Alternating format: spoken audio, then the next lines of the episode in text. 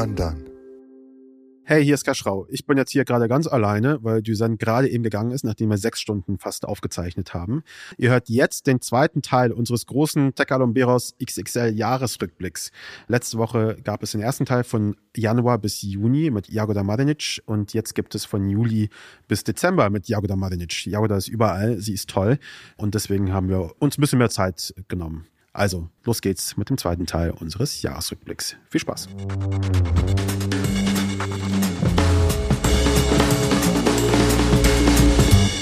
Es ist der 29. Dezember 2023. Ich bin Kaschrau Beros. Und ich bin Düsen Tekal. Und das ist Tekal und Beros.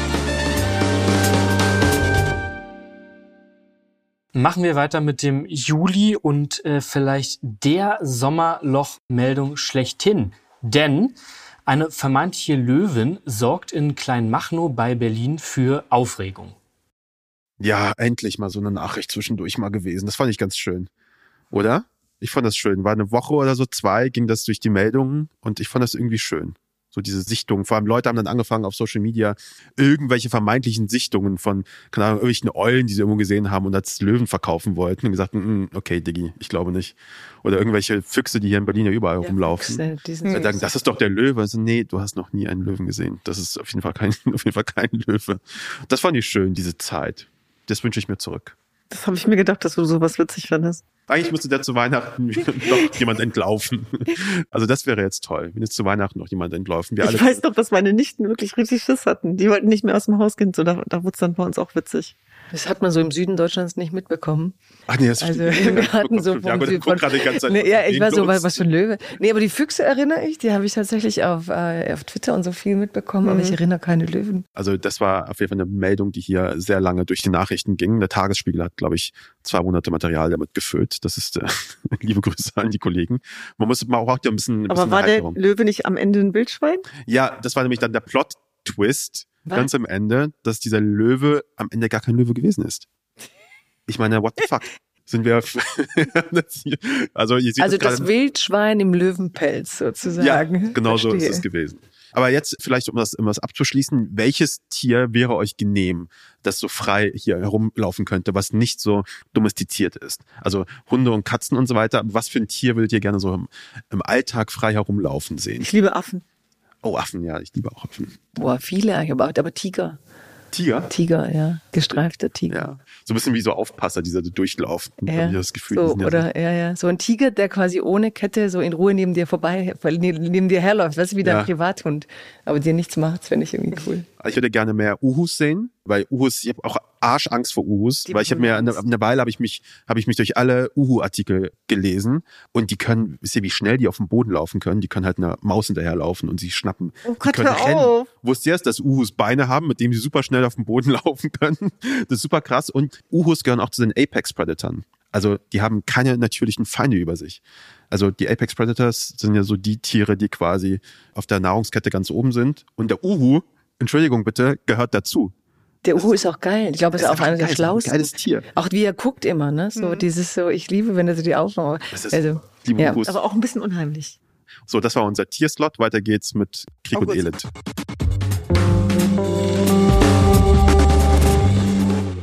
Erstaunlich viel Tierwissen hier bei euch vorhanden, das wusste ich gar nicht. Aber kommen wir zu dem Monat August. Die Süddeutsche Zeitung berichtet, dass der Chef der Freien Wähler in Bayern, Hubert Aiwanger, als Schüler ein antisemitisches Flugblatt verfasst haben soll. Also da würde ich vor allem gerne Jaguda hören, weil da haben wir schon sehr viel drüber gesagt, Herr Strauch. Jetzt muss ich über Aiwanger. Hubert und sein Zwillingsbruder, oder was war das? Wie hieß der andere? Ich habe die immer verwechselt. Hubertus. Das war mein Bruder. ich war das nicht. ja, Aber also, es ist ja jetzt auch ein geiler Spin geworden. Es ist eigentlich so eine verbale Meme. Ja. Ne? Mein Bruder war es. Mein Bruder. Mein Bruder war es. Mein, Bruder war's. mein Cousin war es. Also bei dir gar nicht schlecht. Mein, mhm. Meine ja, Schwester war es. Welche? Das sind immer die anderen, das ist doch klar. Welche Schwester war es? Ja, Aiwanger. Ich glaube, da haben wir so viel auch wieder drüber geredet. Ja. Boah, schwer zu sagen. Also ganz ehrlich, wenn wir jetzt gucken, worüber wir am Anfang geredet haben, fragst du dich, was in Deutschland immer so, so riesig wird. Ich fand es strategisch riskant hm. in der Zeit, das so zum Thema zu machen. Er hat ja auch nicht so viel profitiert, wie man dachte, aber er hat profitiert. Mhm. Genau. Das meine ich vorher mit auch, ich möchte gar keine Gegnerschaft irgendwie mhm. mit Triebkräften dieses, also ich möchte das nicht, weil es ist die einzige Art, wie sie sich profilieren. Und er wurde ja letztens entzaubert, auch in der Talkshow. Da muss man einfach er nur eine kluge Gegenüberschaft Er wird nicht entzaubert. Hinsetzen. Ich glaube das nicht. Ich glaube nicht, weil was Menschen, Na, die das er versucht als Opfer zu generieren, also ganz ja, kurz aber das Props an Günter Beitsche, da war sie sensationell. Ja, aber das funktioniert nicht bei denen, die er anspricht. Es funktioniert hm. bei dir, es funktioniert aber nicht bei denen. Also es gibt für mich diese Form der Entzauberung nicht, weil er appelliert ja an Instinkte. Ja, genau. Ne? Und die wählen ihn dann dafür. Richtig. Und die werden sie ihn nur feiern für den Beef. Weil ich, ich, ich lese das von der Aufmerksamkeitsökonomie ja. her. Die sagen, geil, da sagt jemand, was wir hören wollen. Da spricht jemand unser Interesse. Und so sitzt ja. er auch breitbeinig da. Für ihn ist der Sieg das Forum. Ja. Nicht das Gespräch, nicht das Argument. Das Argument spielt ja keine Rolle. Deswegen sind diese ganzen Thesen ja auch keine Argumente. Er haut das halt raus. Und ich fand eher den Spin hochintelligent, den er gemacht hat, dass er gesagt hat, so es war eine Jugendsünde, weil er halt so getan hat, als ob jeder jugendliche Rechtsextreme, ja. äh, ne, so, als wäre, weil, weil, weil interessant, du machst halt etwas sehr Individuelles, nämlich rechtsextremes Gedankengut ist nicht jedes Jugenderlebnis. Und er hat plötzlich gesagt, na ja, es war ein Jugenderlebnis. Und Jugendsünden haben wir halt alle. Ja. Und dann sitzt er da und, jeder, und dann, ja, stimmt, eigentlich kann es ja wirklich, weil egal mit wem ich rede, ja. der jetzt nicht Politikberatung oder mhm. Analyse macht, war so, ja, aber wirklich als junger Mensch den so an. Also er hat halt die Empathie der Jugendsünden abgerufen und es ging gar nicht um Antisemitismus. Und das mache ich bei den Fehlern, die alle machen, diese wir sind halt ein Stück weit im postfaktischen Zeitalter. Er, er kommt ja nicht über das Argument. Also werde ich ihn auch nicht über das Argument besiegen. Da muss ich mich fragen, gebe ich ihm aufmerksamkeitsökonomisch den Raum? schon über die Opferexistenz. Und ich glaube, dass da die Entzauberung zumindest dahin funktioniert hat, als dass dieses Narrativ nicht mehr aufzuhalten war. Ich glaube auch, dass die Leute selbst, also seine Leute, sage ich mal, seine Wähler wahrscheinlich, für ihn ist das nicht entzaubert. Für ihn ist es eher so, er begibt sich in die Höhle der Löwen. Ja, also genau. Und ich habe überlebt. Und sagt dann so erstmal das und dann natürlich fühlen sie sich bestätigt und sagen, guck mal, wie die auf den Alwanger drauf Aber wenn wir bei der Aufmerksamkeitsökonomie sind, dann ist es gut, dass diese Gegenrede von Günter halt auch eine Million Leute erreicht hat.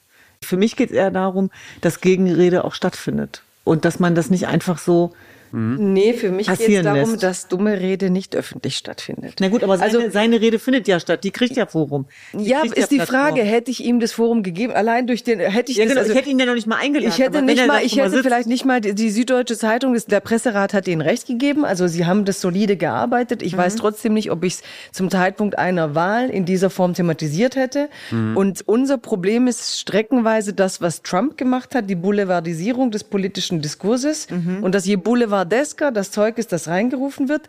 Und dann natürlich in, mit dem Spiel des Extremen. Ich Massenabrufe, ich Performance betreibe aus Politik, ich die Leute agitiere, es wird eine Unterhaltungsshow und wir gehen halt weg vom Argument. Und wo das Argument keine Rolle spielt, kannst du auch nicht gewinnen. Und da geht es ja generell darum, dass das Argument keine Rolle mehr spielt. Also das ist jetzt, finde ich, nicht nur bei Aiwanger der Fall, ja. sondern das ist ja leider auch eine Unart unserer Zeit, in der wir uns gerade befinden, dass diese gefühlten Fakten plötzlich über allem stehen. Und was bei mir hängen bleibt von Aiwanger ist, dass bei uns mit zweierlei Maß gemessen wird. Also dass man Jugendsünden einem Eiwanger eher verzeiht, als wenn jemand mit Zuwanderungsgeschichte sich antisemitisch verhalten würde. Ich finde, das merkt man an der Aggressivität, wie die Thematik jetzt auch beispielsweise stattfindet. Also dieses Entlastungsnarrativ, was da im Raum steht. Und ich bin die Letzte, die da zimperlich ist, ne? Mhm. Und benenne das, was antisemitisch ist, auch als Antisemitismus. Aber zumindest ist es so, da sind wir wieder bei deinem Grundsatzthema, dass äh, bestimmten Leuten mehr verziehen wird und anderen nicht. Mhm. Aber jetzt lass mich da auch nochmal mhm. brechen, mhm. weil ich glaube, das sind die Fehler, die wir machen. Mhm. Das stimmt auch nur von einer Seite, weil mhm. wir verzeihen es Aiwanger ja weniger. Mhm. Wir verzeihen es dann eher migrantischen Gruppen. Ich glaube, man muss halt irgendwie auch äh, die Metaebene zu sich selber ich, Also einnehmen. ich finde nicht, also die Frage ist, wer ist wir? Also ich verzeihe es migrantischen Gruppen nicht. Dafür kriege ich ja jetzt gerade massiv Gegenwind, dass ich migrantischen Gruppen ja, aber allein nicht Argument, verzeihe, zum Beispiel der israelbezogene Antisemitismus. Aber mir geht's schon darum, dass eine Karriere wie Aiwanger sie gerade hat und dass er für das, was er getan hat, Wählerstimmen generiert hat, noch mehr, dass das für jemanden, der nicht auch auf Tondeutsch wäre, in der Form nicht möglich wäre. Das stimmt, das stimmt. Nur, nur mein Argument mhm. ist, dass man trotzdem, also du greifst mhm. zu Recht und halt kriegst mhm. dafür auch viel Beef und trotzdem ist es so, dass verschiedene Milieus in dieser Gesellschaft bei verschiedenen Gruppen Verschiedenes tolerieren und bewerten. Absolut. Und dass es unser beidseitiger genau. Extremismus in der Bewertung und in der Aufschreikultur ist, der das dann so hochjazzt. Genau, gerade bei X oder Twitter. Genau, und dass wir da auch kein einziges Problem letztlich gelöst haben, kein einziges antisemitisches Projekt auf den Weg gebracht haben genau. und auch nicht wirklich äh, den Antisemitismus bekämpft haben, sondern uns profiliert haben mit Bekämpfung. Mhm. Und ich glaube, diese Dynamik zu durchbrechen, da wären wir schon viel weiter. Ich glaube, dass das schrecklich Schreckgespenst von der Bubble wieder. Mhm. Am Ende des Tages ist das auch so, so leicht, sich über sowas wie Aiwanger aufzuregen. Ne? Ja. Hat er auch mitgemacht so. Ja. Heiße Tweets äh, formuliert und geschrieben. Das ist super einfach, aber am Ende, klar, muss man sich ehrlich machen. Das kommt dort, wo es ankommen sollte, diese Empörung, kommt sie halt nicht an am Ende. Ja, aber er ist halt auch witzig. Also in seiner, in seiner, wenn du auf Twitter ihm folgst, es ja. ist so, ist so schamlos. Es ist so deppert. Ja, ja wie es, ist so, es ist so deppert. Es ist so komplett Aber vorbei. es ist halt ja. natürlich so, also ist es wahrscheinlich hochnäsig, würden viele sagen, ja. was ich bin, was mich überhaupt nicht juckt, ja, weil, weil ich sage immer so in Deutschland dieses komische, äh, ja, warum? Wenn, wenn Fran Lebowitz kommt und über halb New York spottet, feiert man es. Wenn man hier mal über Dinge spottet, dann ist ja. man gleich gegen irgendwas. Ja, ja. Wo ich so denke, hey, ist auch Teil der Kultur. Also er hat auch immer so ein Video gepostet, mhm. wie er so Armstützen, wie er das Liegestützen gemacht hat, irgendwie sich gelobt hat, dass er 55 Liegestützen. Und da habe ich, glaube ich, drunter geschrieben, wäre ja cool, sie machen das auch mit ihrem Gehirn. Mhm. Und da hat er auch irgendwas so geantwortet. Aber es provoziert mich schon auch, mhm. diese zur Schau gestellte. Das ist einfach zu ähm, einfach. So, ich bin's. Ne? Also genau. das hat ja auch der Söder. Ja, und, genau. Und es ist aber auch ein, also wenn es auf einer verspielten Ebene bliebe, und, nicht so und das ist halt der Unterschied zur ja. AfD. Wenn du mit Söder bei Anne Will sitzt, mein erster Mensch, wo ich, dem ich gegenüber saß im Talk, war Söder. Und als ich dann ein Argument brachte über doppelte Staatsbürgerschaft, hat halt Söder, äh, wo ich sage, sie können ja nicht die ganzen jungen Menschen auf die Art desintegrieren und ihre Identität wieder in Frage stellen, nachdem sie eine doppelte hatten. Und dann hat er kurz geschwiegen und merkt, wenn er jetzt redet, verletzt er alle und sagt er, ja, da, schon, da haben sie recht. Mhm. Also habe ich gesagt, krass. Und das ist halt dann doch der Unterschied. Das würde die AfD nicht machen. Mhm. Weißt du? Und, und ich glaube, da müssen wir auch lernen, zu unterscheiden. Zu unterscheiden. Ja.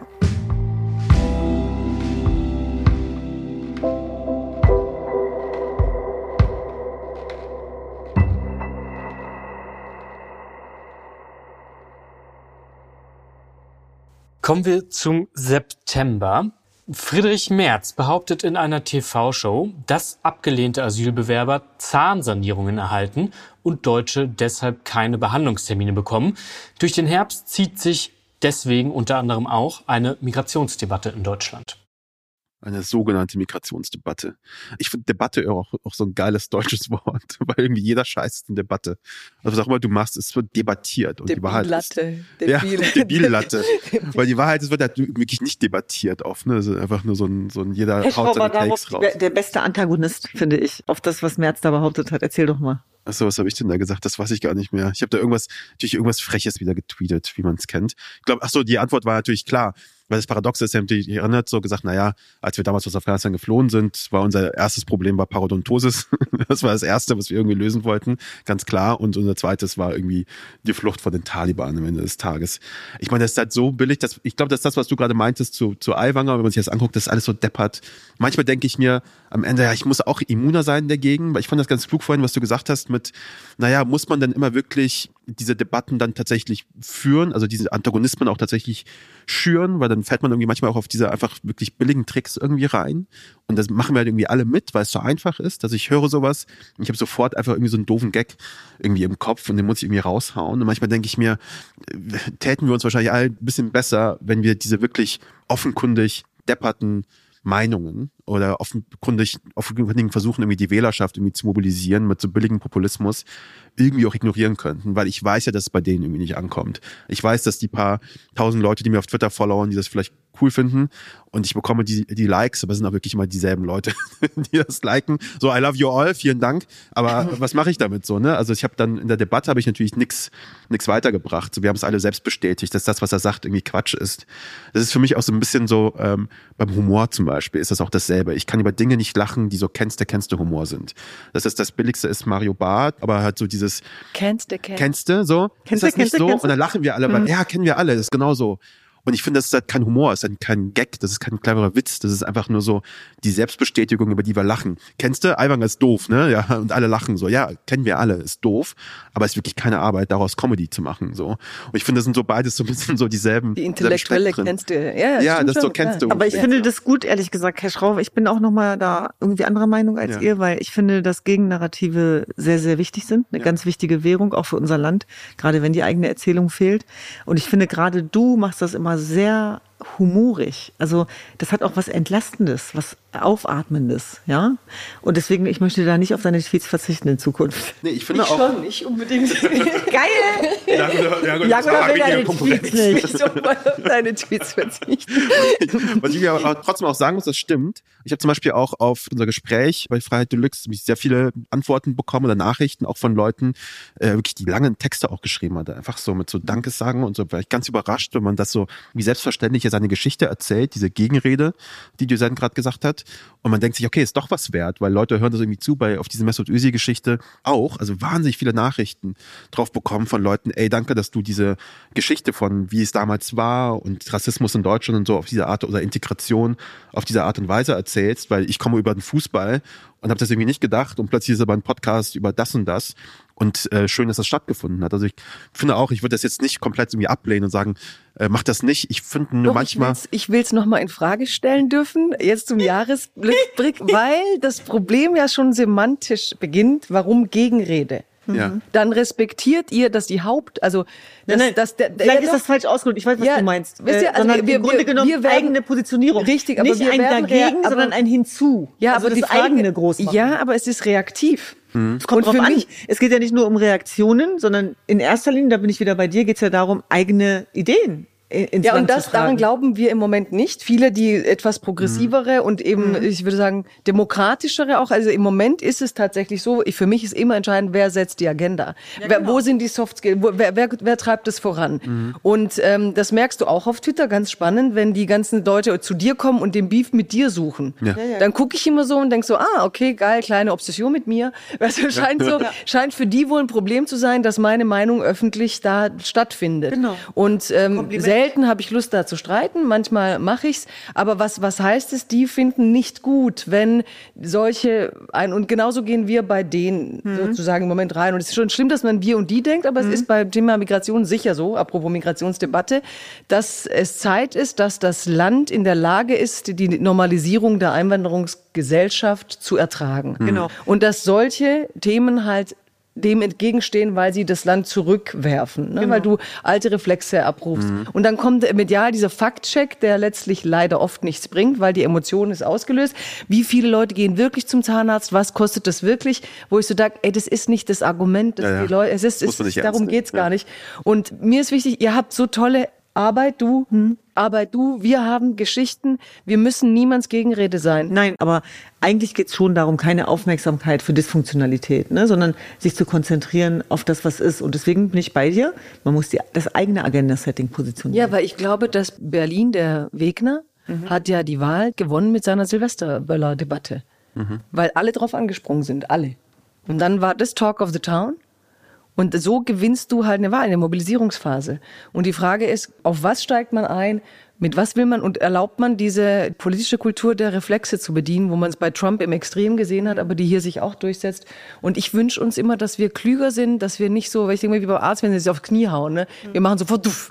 Ne, so, wo ich so einfach mal ziehen Also nicht lassen. über jedes Hölzchen. Ja, weil dann, was hat man denn? Man hat dann sofort jede Talkshow mit dem Thema. Also durch diese Gegenrede, Rede multiplizieren wir zu billige Debatten, wie du sagst, und, und versäumen es, die Geschichten zu erzählen, die du jetzt mit deinem Podcast erzählt, die wir mit unserem Gespräch erzählen, die ihr mit German Dream auf die Bühne bringt. Und wir wollen ja nicht eine Einwanderungsgesellschaft, wo alle Einwanderer irgendwie so Alpha-Tiere sind, Ja. sondern wir wollen einfach ein Land, das ein gewisses Selbstbewusstsein entwickelt über, über das, was es die letzten Jahrzehnte eigentlich erlebt hat. Und das wird es nicht tun, wenn wir den ewig gestrigen das Ja, Agenda-Setting mit uns und die Narrative überlassen. Warum muss man naja, aber es ist ja, es ist ja ein Fakt dieser Gesellschaft. Genau, es, man kann sich damit auseinandersetzen, aber ich würde es nie unwiderstehen lassen. Also das ist auch ein wichtiger Part unserer Arbeit tatsächlich, dass wir diese Räume besetzen, weil insbesondere beim Thema Migration ist ein Thema, was negativ besetzt ist, weil es immer problemorientiert erzählt worden ist. Und dann herzugehen und überhaupt was Positives Genau, zu das, verbinden ja. damit, Ja. das ist ja Agenda-Setting. Und dafür brauchen wir keine Gegenrede zum Ärztebesuch von Herrn Merz. Soll er sich einen besseren Zahnarzt suchen, der besser organisiert ist, dass er nicht warten muss, oder? Das ich, das Also gerade ich. Zahnärzte, ich meine, wenn er schon so gut ist, soll er sich doch einfach einen guten Zahnarzt finden, Der der eine gute Praxisorganisation hat. das wissen wir doch alle. Eben. Das, das ahnen wir doch schon.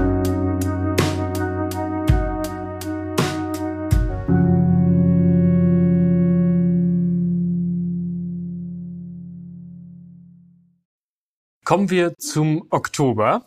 Hamas-Terroristen überfallen Israel, töten über 1300 Menschen und entführen mehr als 200. Ja, das ist ja quasi Gegenwart noch, ne? Ja, es ist Gegenwart tatsächlich auch schon sehr viel zu der Thematik auch gesagt. Ich bin besorgt darüber, wie sehr das unsere Gesellschaft spaltet. Und ich glaube, da kann jeder von uns ein Lied von erzählen. Und das betrifft nicht nur uns, es betrifft wirklich die ganze Gesellschaft. Also, dass ich niemanden kenne, der davon nicht unmittelbar betroffen ist, wo sich ganze Freundschaftskreise auflösen, wo altgeglaubte Wahrheiten sich auflösen. Aber ich glaube, auch da ist es wichtig, den Fokus nochmal auf die Menschen zu richten, um die es geht, nämlich die Geiseln, die Situation der Menschen in Israel und am Gazastreifen, die ganzen Zivilisten, die getötet worden sind, aber letztlich eben auch ein Land, was im Ausnahmezustand ist und eine der größten ja, Verbrechen und Terrorangriffe seit der Shoah erlebt. Und alleine diese Wahrheit auszusprechen, dass auch jüdisches Menschenleben betrauert werden muss, neben dem palästinensischen, sorgt ja schon für wahnsinnig emotionale Anfeindungen. Und das kriegen wir ja gerade tagtäglich mit. Und wir gehören, glaube ich, zu einer der wenigen Stimmen, das kann man so sagen, die das weiterhin tun, sich dazu äußern und versuchen, jedwedes Menschenleben auch sichtbar und hörbar zu machen mit entsprechenden Folgen. Und ich habe jetzt am Wochenende mit mehreren äh, Freunden darüber gesprochen, wo die Frage im, im Raum stand, oder sollen wir es lassen?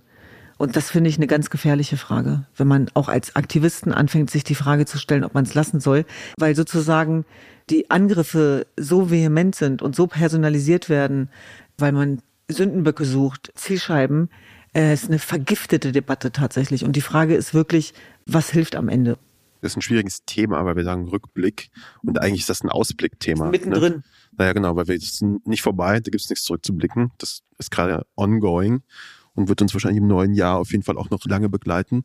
Die Ausblicksfrage ist ja eine, die sich auch gerade so vorsichtig Leute auch anfangen zu stellen. Wo geht's quasi als nächstes hin? Was passiert da? Also die Eskalation ist ja jetzt auf beiden Seiten, würde ich sagen, inzwischen ja passiert.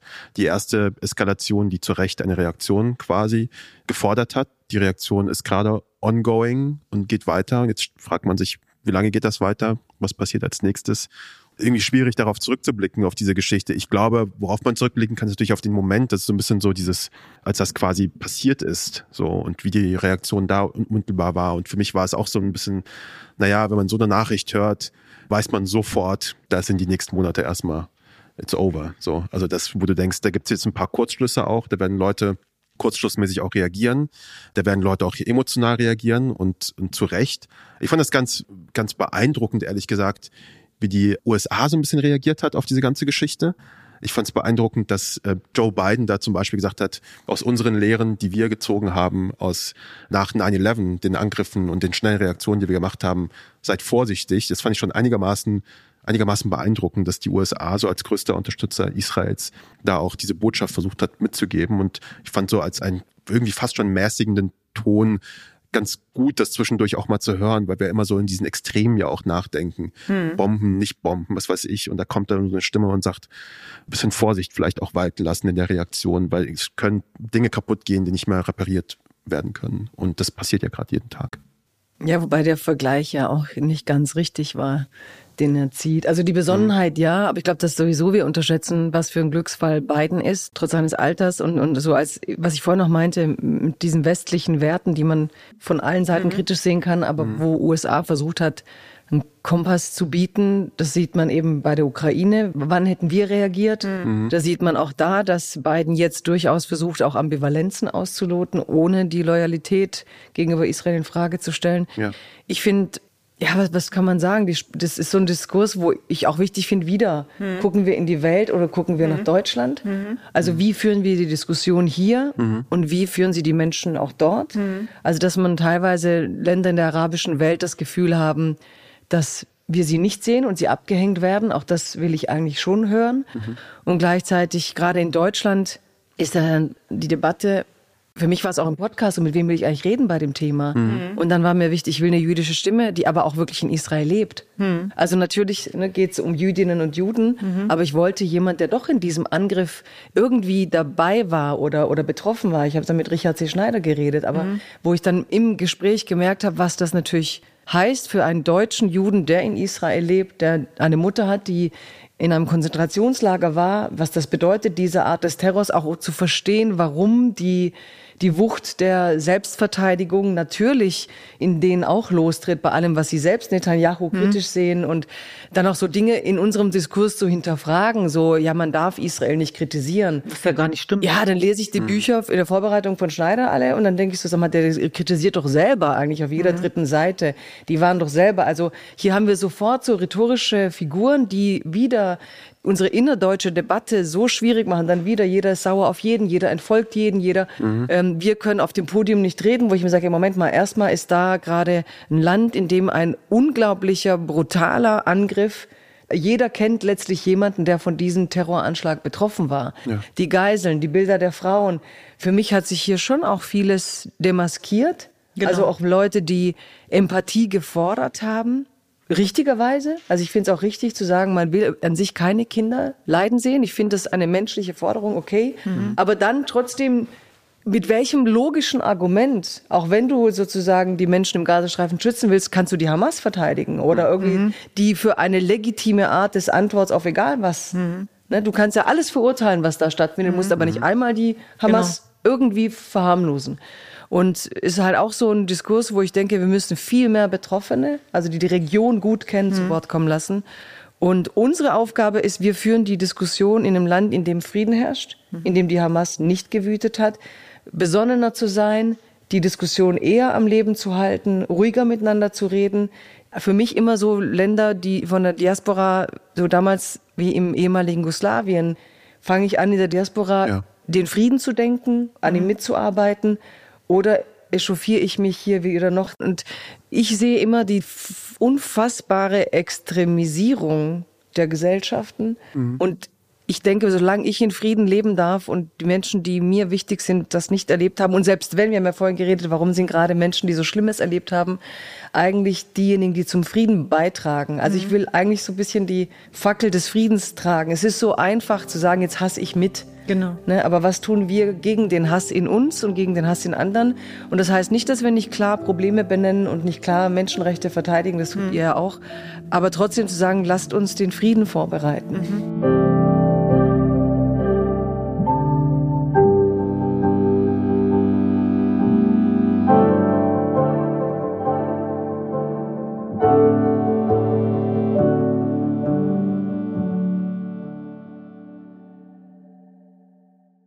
Kommen zum November. In Leipzig startet der Prozess gegen den Musiker Jill Ofarim. Der Musiker hatte im November 2021 Antisemitismusvorwürfe gegen einen Hotelmitarbeiter erhoben. Also alles äh, extrem dumm gelaufen. Für mich das einzige große Learning daraus, ganz zum Schluss, nämlich als er tatsächlich dann zugegeben hat, dass er es gewesen ist, habe ich dann super viele Takes gelesen von Leuten, super viele Takes gelesen, so. Takes, Takes gelesen von Leuten, die im Grunde genommen sich bestätigt gesehen haben. Und zwar in ihren schon damals äh, so antisemitischen Quatschantworten so ne? Also der äh, gab es super viele ja als das irgendwie dann erschienen ist. Und jetzt sagen sie ja sind wir uns bestätigt. Ich glaube das muss man nochmal wieder sagen selbst wenn er da einen Fehler gemacht haben sollte und er hat selber zugegeben dass er es gemacht hat es ist trotzdem nicht in Ordnung ihn antisemitisch zu beschimpfen so easy take und ich glaube irgendwie haben das ganz viele nicht so richtig gerafft also selbst man kann einen Fehler machen und dafür gibt's ja Systeme hier in Deutschland ist er super, ist vor Gericht gewesen, hat das zugegeben, hat das gesagt, hat sich entschuldigt. Ähm, das Hotel und die Mitarbeiter, die müssen gucken, was die damit jetzt machen. Die haben auch Möglichkeiten, damit jetzt umzugehen mit diesem Fall. Gibt es da jetzt eine Anklage? Wollen sie Schadensersatz? Was auch immer. Es gibt ja alle möglichen Wege dafür, ist alles geebnet. Ich finde aber eine Sache, die man irgendwie lernen muss, ist das jetzt nicht ein Zeichen dafür, dass es okay ist, jemanden wie Jill Ofarim auch damals, als dieser, äh, dieses Video quasi erschienen ist, äh, antisemitisch anzugreifen. Und ich finde, wir müssen uns auch selbstkritisch hinterfragen. Ich habe ihn damals verteidigt. Und das, finde ich, muss man dann auch gerade rücken irgendwie. Und das ist auch so eine Erinnerung daran, dass das, was wir heute auch besprochen haben, dass man da manchmal noch achtsamer sein muss und dass man trotzdem natürlich nicht selber daran schuld ist, auch wenn man das dann mit bedient hat, weil man erstmal an das Gute glaubt. Und dass ganz viele jüdische Freunde von mir natürlich sich große Sorgen gemacht haben und gesagt haben, das kommt zu so einer Unzeit. Also genau mhm. dieses Urteil weil es natürlich den Antisemitismus jetzt noch mehr stärken wird.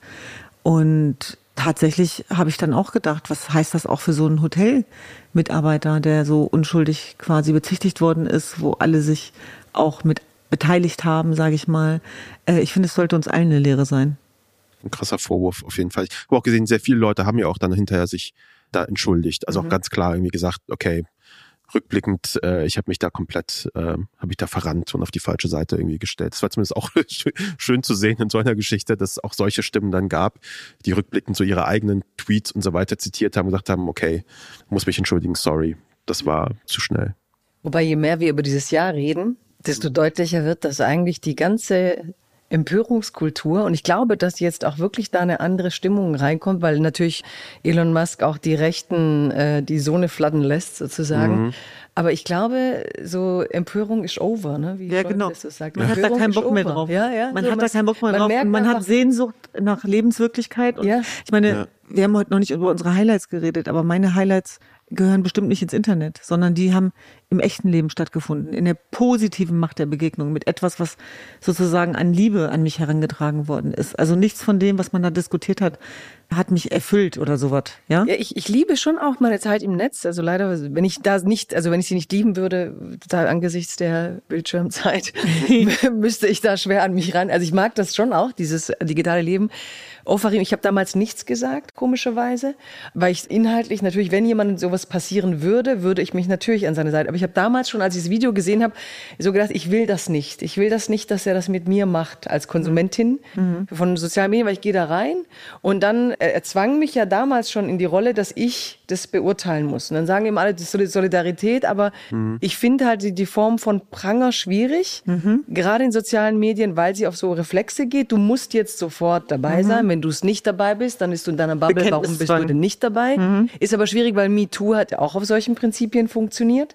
Mhm. Also und da war es erfolgreich in manchen Teilen. Mhm. Aber ich fand wirklich dieses, auch die, bei MeToo ist ja nicht ins Handy und hat gesagt, ich habe das und das, sondern sie hat sich überlegt, wie, ne, man, es wurde eine Bewegung, dass ich dachte, will ich jetzt eine Welt, wo ich bei jedem Ereignis immer die, die das Handy nehme? Mhm. Jetzt ist mir das und das passiert und alle draußen müssen sich dazu, also ich fand diesen Vorgang extrem verstörend mhm. und gerade weil er so ähm, auf diese Empörungsdynamiken setzt, ich habe damals nichts gesagt und habe auch ein schlechtes Gewissen gehabt, so müsste ich, aber ich konnte nicht, weil ich dachte, ich will diesen Mechanismus nicht. Mhm. Und als das jetzt aber dann vor Gericht so entschieden wurde, mir tut auch wirklich dieser Mitarbeiter leid, wo mhm. ich denke, wenn das die ganze Nation dich zum Antisemiten erklärt. Mhm. Aber umgekehrt fand ich auch wieder krass, dass dann der Zentralrat der Juden und alle Offarim so ja, er hat uns allen geschadet, wo ich so dachte, nein, es gibt auch keine Sippenhaft für Menschen, die jüdisch sind, wenn einer was falsch macht, dass wir jetzt sagen, es schadet allen in der, in der Arbeit oder es schadet allen. Also wir sind so schnell. Ja, aber das ist leider die Erfahrung von marginalisierten Gruppen. Ja, aber da müssen wir uns dem widersetzen. Also ja. da wollte ich ihn dann in Schutz mhm. nehmen und sagen, er hat doch jetzt äh, vor Gericht gestanden, er wird sein Urteil kriegen, er hat es jetzt erlebt.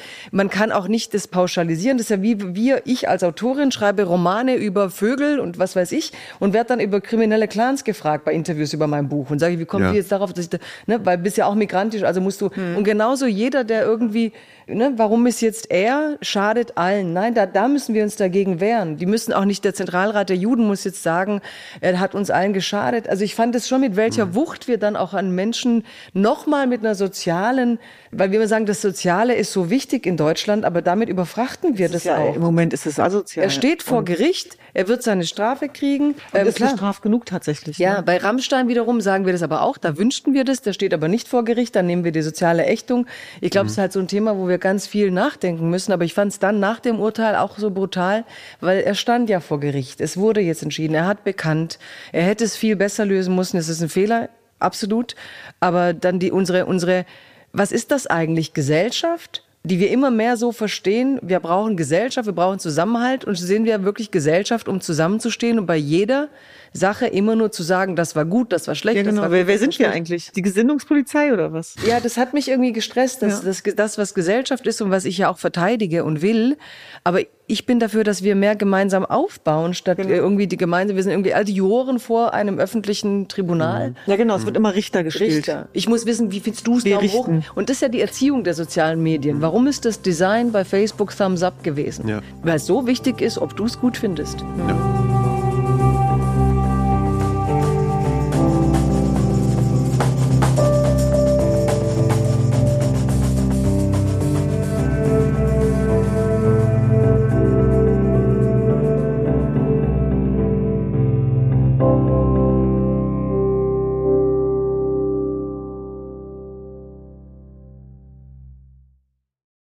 Die letzte Meldung für den Dezember ist keine richtige Meldung, aber vielleicht etwas, was bisschen fürs Jahr steht, denn die Gesellschaft für deutsche Sprache kürt den Begriff Krisenmodus zum Wort des Jahres. Krisenmodus, das Wort des Jahres, habe ich überhaupt nicht mitbekommen. Also in den USA ist das Wort des Jahres, glaube ich, Riz. Das ist Jugendwort. Ach so, Jugendwort. Ich dachte, das hat sich hochgekämpft zum, zum Hauptwort des Jahres. Krisenmodus ist Wort des Jahres. Ich, ehrlich Was gesagt, genau ich das, meint eigentlich Wort des Jahres so richtig? Was meint Das Ist das so Stimmung wiedergeben. Gibt ja auch Unwort des Jahres? genau, es ist, glaube ich, nicht das Wort, was am meisten oder oft genutzt wurde. Ich würde jetzt beim Krisenmodus vor allem sagen, ist eher ein Wort, das das Jahr irgendwie vielleicht beschreibt, oder? Hätte ich jetzt gesagt. Ja, wie Weil ich habe kein einziges Mal Jahr, Krisenmodus glaub ich, gehört. ja. Oder? Habt ihr Krisenmodus gehört dieses Jahr? Das Wort? Ja. Wirklich? Ja. Also nicht, aber Krisenmodus. Parallelkrisen, Also wie viele. Gespräche, wir haben es ehrlich gesagt, ich bin ganz stolz auf uns. Wir haben nicht einmal, egal mit wem du heute redest, auch gerade so Hm. politische Akteure, sitzen zusammen da. Mhm. Ja, wir wissen ja, wir leben in einer Zeit der multiplen Krisen. Genau. Ne, die multiplen Krisen. Konvergenz Die, der Krisen. Genau, die, und dann, das, ich kann es nicht mehr hören. Ganz, also ehrlich klar, Wort des Jahres, aber wir haben halt Krisenmodus. Du beschreibst ja gar nichts mehr, Hm. ohne zu erzählen, dass das in der Krise ist. Hm. Und das Interessante ist, zu jeder Krisenerzählung Ja. müsste eigentlich auch immer die Erzählung gehören, wie du die Krise lösen willst. Mhm. Also wenn wir im Krisenmodus wären, müsste es ja auch 100 Lösungskonkurrenzerzählungen geben. Mhm. Wo sind die eigentlich? Stimmt, Krisenmodus heißt ja nicht Krisen aushalten. Richtig. Krisenmodus, heißt, ich wenn es reagiere. dir schlecht geht, Genau. außer du bist depressiv und kannst nicht, guckst du doch, wie gehe ich mit der Krise Ja. um. Wir sind gerade aber eher noch in der Krise wahrnehmen und sich darüber empören Modus, aber gar Genau. nicht so dieses, wie reagieren wir darauf eigentlich? Genau. In der Krise drauf? festsitzen. Krise zum Selbstzweck. Ja, Krise ist immer. Also das ist sozusagen eine Erkenntnis auch unserer Arbeit der letzten Richtig. Jahre. Genau, Krise, das war- Krise ist immer. sonst Ich wäre ich arbeitslos. Ja, weil wir haben mit, Ja. ich habe mit jemand geredet und dann erzählte sie gerade, ja, Nee, wäre ich nicht. Wollte ich nochmal klarstellen. Na, aber die, die Ich Krisen, würde was anderes machen. Dann wäre ich Köchin. Ich gucke hier so wie Tennis. Wir haben gerade unser Zwischenbeef gehabt, Ich bin das Düsen, nett. Düsen und ich. Äh, sorry, ja Gott. Nein, das ist sehr gut. Ich finde es geil. Das ist wie so ein Tischtennisball. So, was kommt da noch? Du wärst Köchin, was wärst was kommt du? da hinterher? Äh, oh, weiß nicht, wenn ich jetzt nicht, ich meine, was macht man denn, wenn man nicht, nicht Podcasts macht?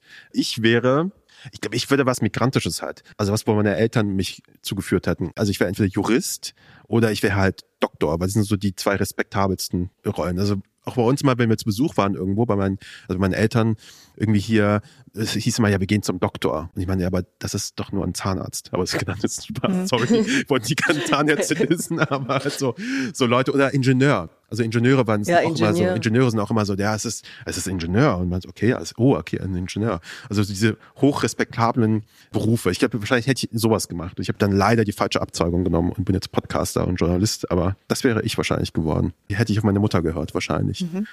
Ja, ich bin total häuslich eigentlich. Also ich merke das jetzt, wo ich mir ganz viel Zeit nehme für mich. Ich habe ja sehr viel abgesagt in den letzten Wochen.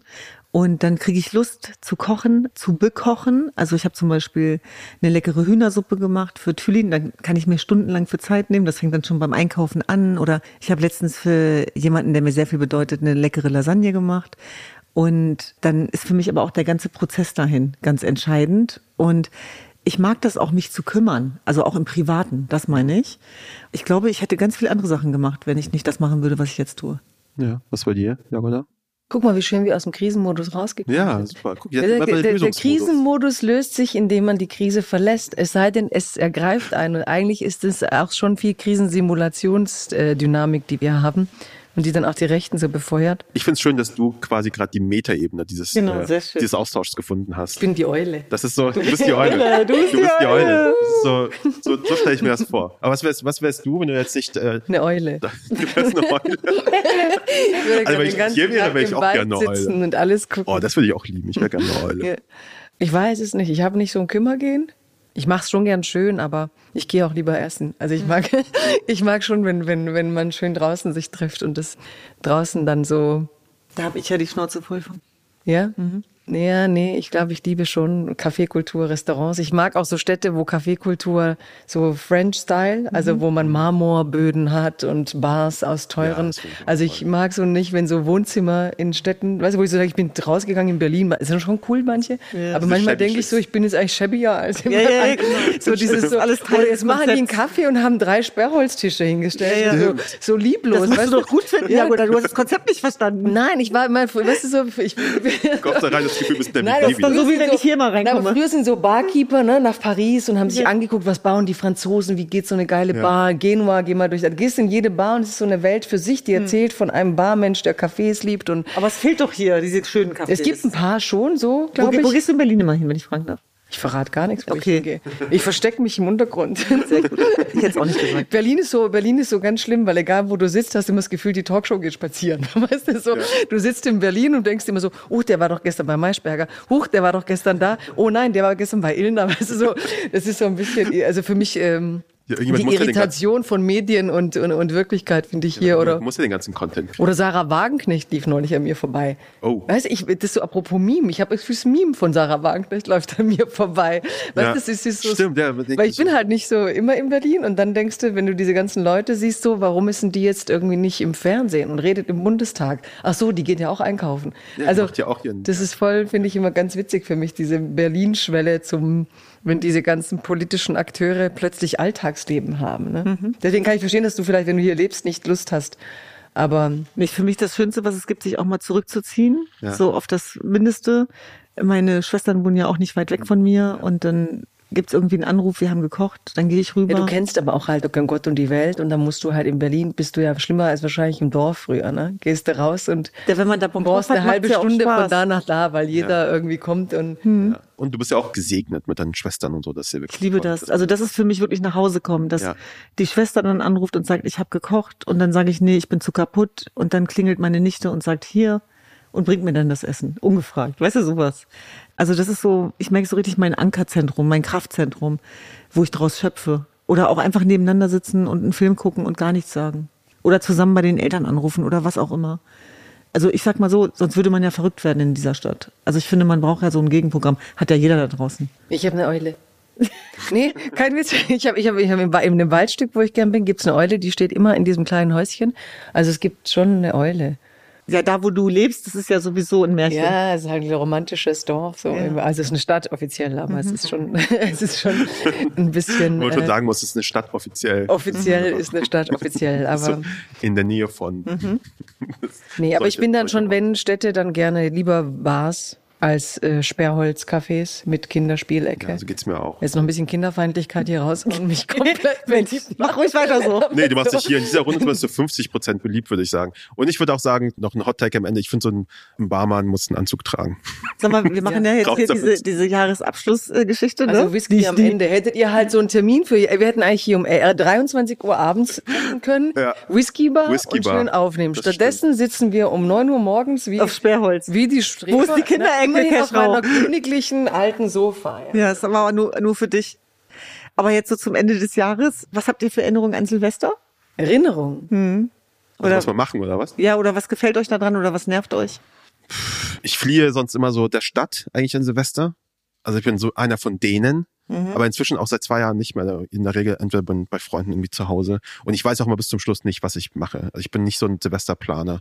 Es gibt so Leute, die einen Monat, zwei Monate vorher schon einen Planer haben und Einladungen rausschicken und geile Flyer basteln für ihre Partys und was weiß ich was.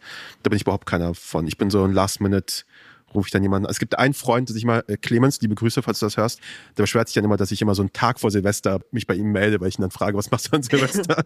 und dann gehen wir meistens dann doch zusammen dann weg. Aber immerhin einmal im Jahr, Clemens. Also so einer bin ich. Also ich weiß, ich bin nicht so ein Silvester-Fan eigentlich. Also Du?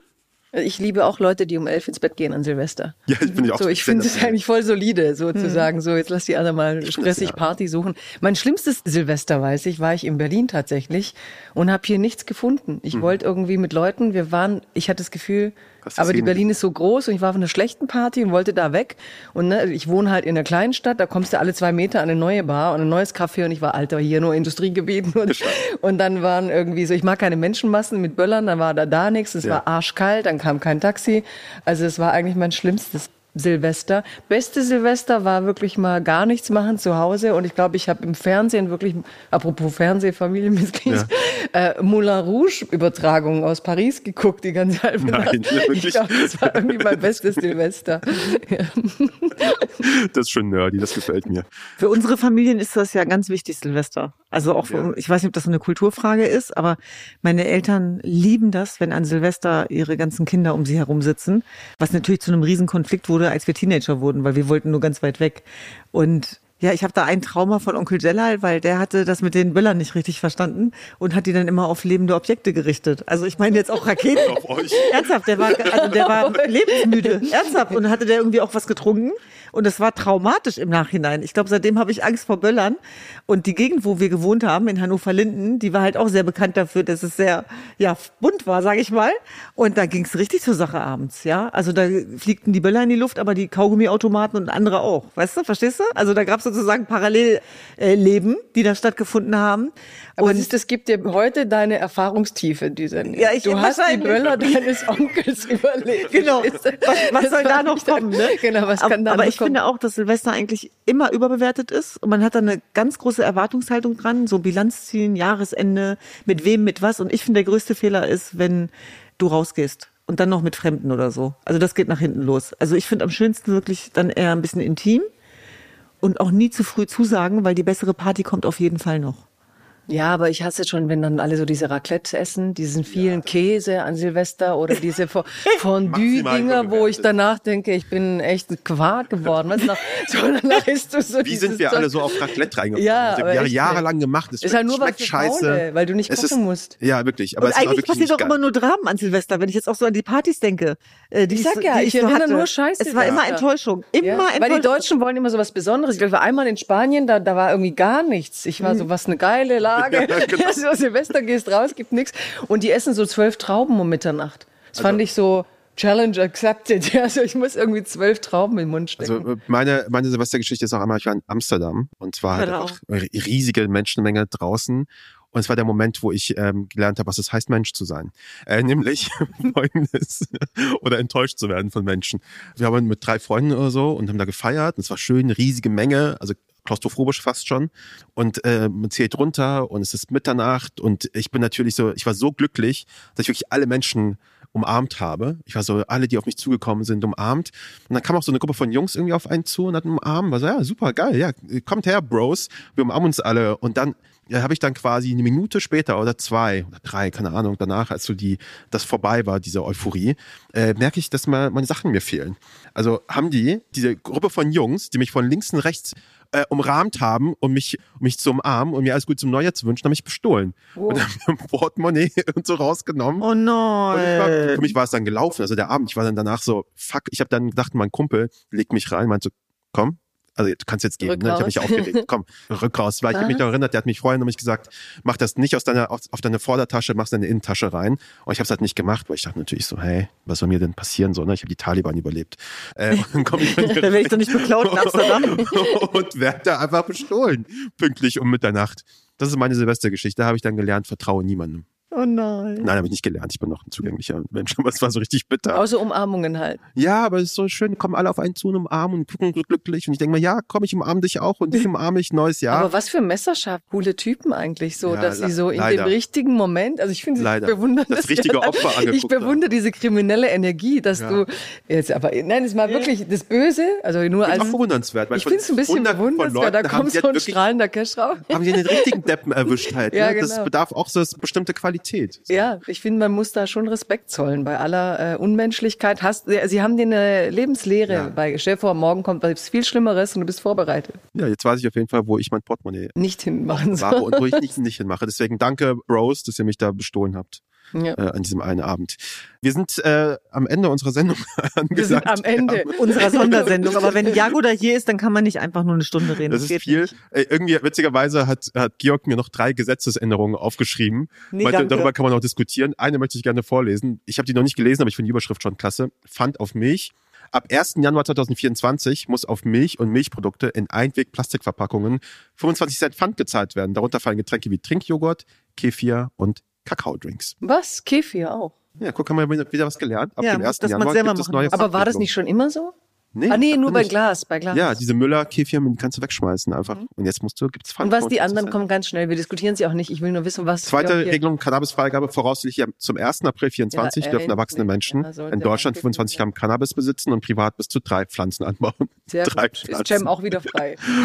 Und CO2-Preis steigt. Der CO2-Preis steigt 2024 auf 40 Euro je Tonne, was das Tanken und auch das Heizen mit Öl oder Gas vorher? versteuert. Ich glaube, das ist eine ordentliche. Also nicht so, ist nicht von 39 Cent auf 40, sondern Also. Preissteigerung noch und nöcher und äh, um mal einen positiven Ausblick zu geben, die Partei, über die wir heute so viel geredet haben, wird sich freuen. Allerdings. Diese ganzen Pfandsachen machen mich kirre. Einkaufstüten. Immer wenn ich eine Einkaufstüte bezahle, werde ich sauer. Ey, ich das. Ich kaufe neulich Schuhe, viel zu teure, und dann denke ich, Sarah fragt sie mich, ob ich eine Tüte will, sage ich nur, wenn es umsonst ist. Also weißt du so, von der Basar in mir, apropos. Ja, da wird man das so So. Wo ich also, wie, ob ich eine Tüte. ja, ihr habt so viel Kohle bei dir Noch gelassen. nicht mal eine ich Tüte drin, oder was? Ja, ja genau, ich so, so. wenn es eine Papiertüte ist. Ja, und die. Papiertüten da, seit es eingeführt wurde, das Gesetz, die reißt mir immer. Da muss ich mir noch eine holen. Stimmt, die Änderung sehe ich auf jeden Fall auch, dass Leute einen wie selbstverständlich einfach so Sachen, ich war auch kürzlich Bücher kaufen, sehr viele, Ja. so als Weihnachtsgeschenke und ich hatte einen riesen Stapel und er hat das einkassiert und hat es einfach rübergeschoben und vielen Dank und ich war so, äh, wie vielen Dank, Genau. wie soll ich denn damit rausgehen? so ein Stapel. Ja, im Land, im Mutterland des Kapitalismus steht ja immer einer und packt hier in so Papierbags. Ja, ne? das mag Und hier bei uns ich kriegst war du. so, also da an der falschen Stelle gespart, so wirklich. Mhm. Also ich war so, was soll ich denn damit machen mit diesem Stapel? Und es regnet draußen. Ja, was- geben Sie mir eine Tüte. Ja, aber gerade bei Dussmann gibt es gar keine billigen Tüten mehr zum Beispiel. Also zumindest habe ich Äh, keine. das war Dussmann auch. Ich wollte das, Das war das Dussmann. Siehste, ist aber Und die Auswahl sind wirklich so, ja, Sie können für zwei Euro diese Tüte haben. Ja, richtig. Ich habe eine für 5 Die man Euro danach nie gekauft. wieder benutzt. Ich habe für 5 Euro eine Dussmann-Tüte gekauft. Ja. Kannst du mich zurückgeben, genau. Nee, ich weiß nicht, ob die einen Pfand hatte. Da stand halt drin Kultur. Da war ein cooler Spruch ein cooler drauf. Ich Spruch, dachte, gute bevor ich jetzt eine für drei. Kulturmodus. Kultur. Ich dachte, bevor ich für drei Euro eine mittelgute kaufe, gebe ich lieber 5 Euro und habe eine einigermaßen gute. Okay, für nächstes Jahr bereiten wir hier so äh, einfach vielleicht so Tüten vor als, als Geschenk für unsere, So für unsere Gäste, damit das, damit das nicht mehr stattfindet. Tekal und Beros Bags. So Tote, Tote Bags. Es gibt Merchandise ab nächstes Jahr. Macht euch auf was gefasst. Vielen Dank. Das war eine heitere vier Stunden. Wie lange haben wir gerade geredet? Ich könnte, ich könnte ja mit Jagoda stundenlang Sieben reden. Jahre. Ehrlich Sieben Jahre. Ja, also, hat Spaß So schön, dass du da warst. Sehr launig. So schön, Was dass ihr eingeladen habt. Das So Beste, schön, dass es das Beste kam zum Schluss. Also du hast ja, du hast ja jetzt quasi noch 500 Jahresrückblicke vor dir und ich hoffe, du hast jetzt hier wirklich alles verbracht. Nee, ihr habt bestimmt Sachen genommen, über die kein anderer redet. Ja, Ich genau bin so. ganz sicher, ihr habt die Sachen so. über die keiner. Nein, aber ich hatte das Vergnügen, mit jedem von euch einzeln zu reden und es ist irgendwie super schön, euch von euch umringt zu sein. Ja, das ist ja wieder quasi eine Zusammenkunft. Ja. Der, ist ja für uns auch ein Wie nach Hause Jahresrückblick kommen. quasi. Ja, schon. Wir haben uns alle dieses Jahr schon ein paar Mal. Ja, und ein Vorsatz Mal ist auch mit Menschen ja, abhängen, die man mag, oder? Puh, genau. Weniger Gegenrede, mehr Genau. Miteinander. Ja, verbringt mehr Zeit mit Menschen, die ihr mögt. In diesem Sinne äh, sehen wir uns dann vielleicht nächstes Jahr wieder und ihr verbringt weiterhin Zeit mit uns. Danke Jagoda, danke Duzen, danke, Georg. Frau. Danke, Georg. Danke, Er Georg. hatte, das müssen wir jetzt schon noch outen, er hatte ein Kinderbuch in der Hand die ganze Zeit und hat uns alarmiert, damit wir aufhören und wir haben es behandelt wie ein Ausstellungsstück. Ja, er hat immer dieses rote, Am geilsten fand ich, wie, wie Jago das ignoriert hat, eiskalt. ja, so rotes Buch. Äh, komm, Beeindruckt. weiter geht's. Sehr schön, liebe ich. So, Happy, Happy New Year und so Happy weiter. New ne? Year, genau. Ich sage, wie oft will er mir das Buch noch zeigen? Ähm, so, passt auf euch auf. Tschö. Tschüss. Bye.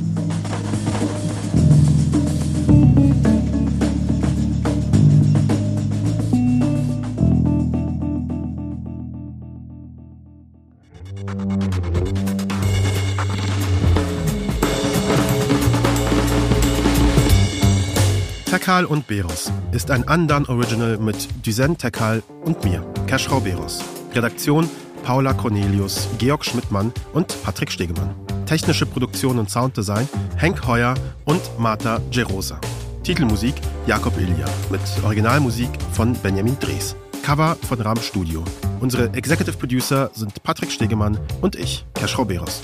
Falls euch diese Episode gefallen hat, freuen wir uns, wenn ihr uns weiterempfehlt und den Kanal abonniert. Für weitere Informationen zu unseren WerbepartnerInnen schaut bitte in die Shownotes. Danke fürs Zuhören und bis zum nächsten Mal.